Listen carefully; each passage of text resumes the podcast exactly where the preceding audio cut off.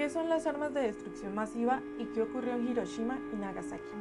Según Wikipedia, las armas de destrucción masiva son armas capaces de eliminar a un número muy elevado de personas de manera indiscriminada y causar grandes daños económicos y medioambientales.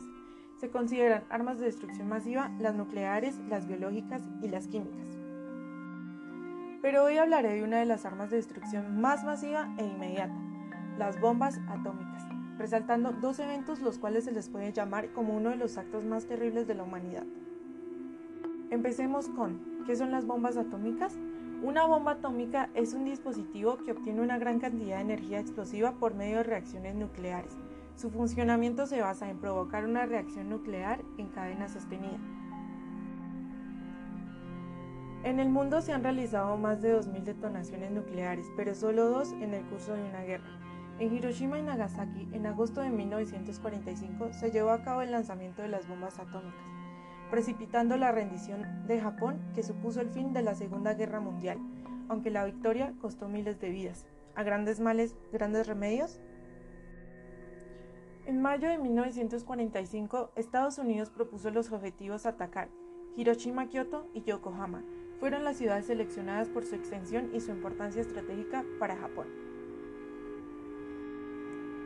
En julio, Japón debía firmar el Tratado de Potsdam, con el que se rendiría frente a los aliados. Este tratado era un ultimátum de Estados Unidos a Japón, y si no lo firmaban, arrasarían el suelo japonés. El gobierno nipón no aceptó, y la reacción de Estados Unidos no se hizo esperar y lanzó su primera bomba sobre Hiroshima.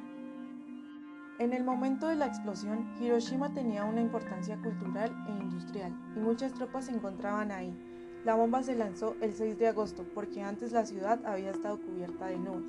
Esta bomba fue llamada Little Boy y estaba compuesta de uranio 235. La bomba explotó a 600 metros de la superficie. Al explotar murieron 80.000 personas y otras 70.000 resultaron heridas.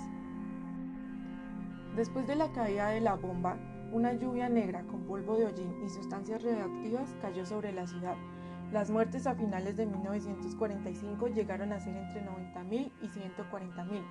Estas estaban causadas por las quemaduras, los efectos de la radiación y las enfermedades surgidas por los pocos recursos médicos, ya que nadie sabía cómo tratar la radiación ni los efectos posteriores que iban a tener. Además, muchos médicos y enfermeras murieron en la explosión. Cuando el imperio japonés no se había recuperado del ataque, el 9 de agosto se lanzó la segunda bomba, la idea era que ésta explotara principalmente sobre Kokura y que Nagasaki fuera el objetivo secundario. Pero al llegar a Kokura las nubes impedían ver la ciudad y como se les estaba acabando el combustible decidieron ir directamente a Nagasaki. Aunque también estaba un poco nublado, soltaron la bomba. Nagasaki era una ciudad muy importante para Japón durante la Guerra Fría, gracias a su producción industrial y armamentística. Antes de la bomba atómica habían sufrido otros bombardeos que cayeron sobre diferentes fábricas. Esto causó el temor de la población y mucha gente, sobre todo niños, fueron evacuados hacia zonas rurales. La bomba de Nagasaki se llamaba Farman porque estaba compuesta de plutonio 239 y explotó a 469 metros de altura y por suerte cayó a 3 kilómetros de lo planeado y las colinas cercanas protegieron en parte la ciudad. Aún así, la destrucción se extendió en un radio de 16 kilómetros, dejando 35.000 muertes instantáneas. Cuando esta bomba explotó en Nagasaki, se encontraban muchos supervivientes de Hiroshima que habían sido evacuados.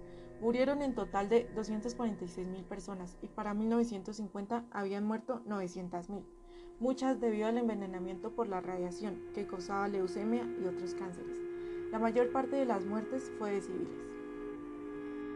Tras la explosión de las bombas el 15 de agosto, Japón anunció su redención y con ella el fin de la Segunda Guerra Mundial.